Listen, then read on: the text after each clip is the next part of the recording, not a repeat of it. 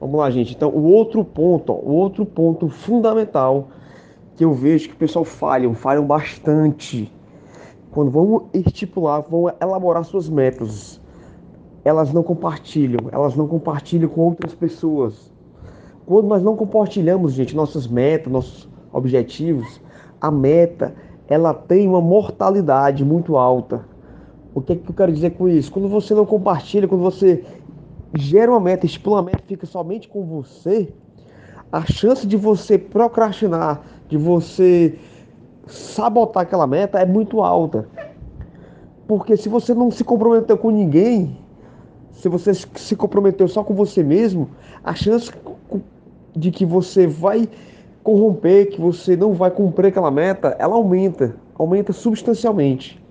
Então, quando você se compromete, quando você fala para muitas pessoas, quando você fala para muitas pessoas não, mas pelo menos para aquelas pessoas que você confia, que você ama, quais são as metas, por exemplo, do ano de 2017, o que é que você quer realizar? Quanto mais pessoas tu compartilhar, lógico, pessoas corretas, pessoas de confiança, maiores as chances de você elaborar, conquistar aquela meta. Maiores as chances de você realmente colocar energia, impor energia em direção àquela meta. Porque quando eu me comprometo com outras pessoas, a minha mente entende que o comprometimento aumentou substancialmente, que o comprometimento naquele momento vai fazer com que eu realmente aconteça, faça acontecer, porque o compromisso não foi só comigo, foi com outras pessoas. E tem muitas pessoas que elas se sentem, carregam culpa, carregam uma série de lixos emocionais, que quando ela se compromete, quando ela define, quando ela elabora uma meta, e aquela meta fica somente com, com ela, com a pessoa, como ela carrega culpa, como ela carrega vários problemas, pequenos problemas emocionais, a mente dela entende: ó, oh, você não vai realizar essa meta para você quitar uma dívida de uma culpa, para você quitar uma dívida de uma falta de perdão. Infelizmente, nós carregamos muito lixo emocionais. E quando você não observa tudo aquilo que você carrega, acontece isso.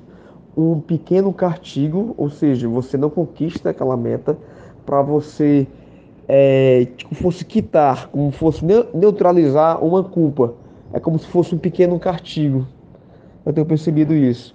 Agora, quando você se compromete com outras pessoas, que você fala, ó, até o dia 1 de fevereiro, até o dia 1 de março, eu vou estar pesando tantos quilos, até o dia 1 de julho, eu vou ter conquistado um patamar financeiro de tantos mil reais.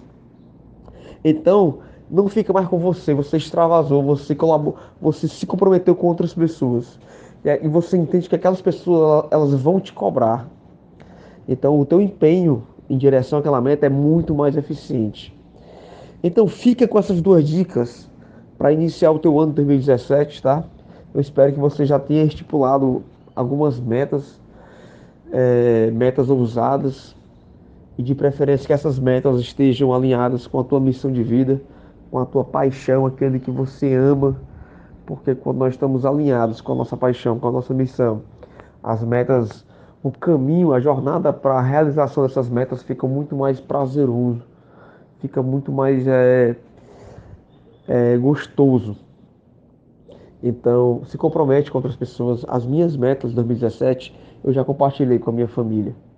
Elas, eles sabem exatamente o que é que eu vou realizar, o que é que eu vou compartilhar nesse, o que é que eu vou conquistar nesse ano 2017. Ok, gente? Então, esse é o primeiro áudio desse ano maravilhoso, esse ano de grande mudança, de realmente de coisas extraordinárias que vão acontecer. Muito depende de você muito depende de você. Então, vamos em frente. Ação e paixão. Forte abraço, gente, até breve.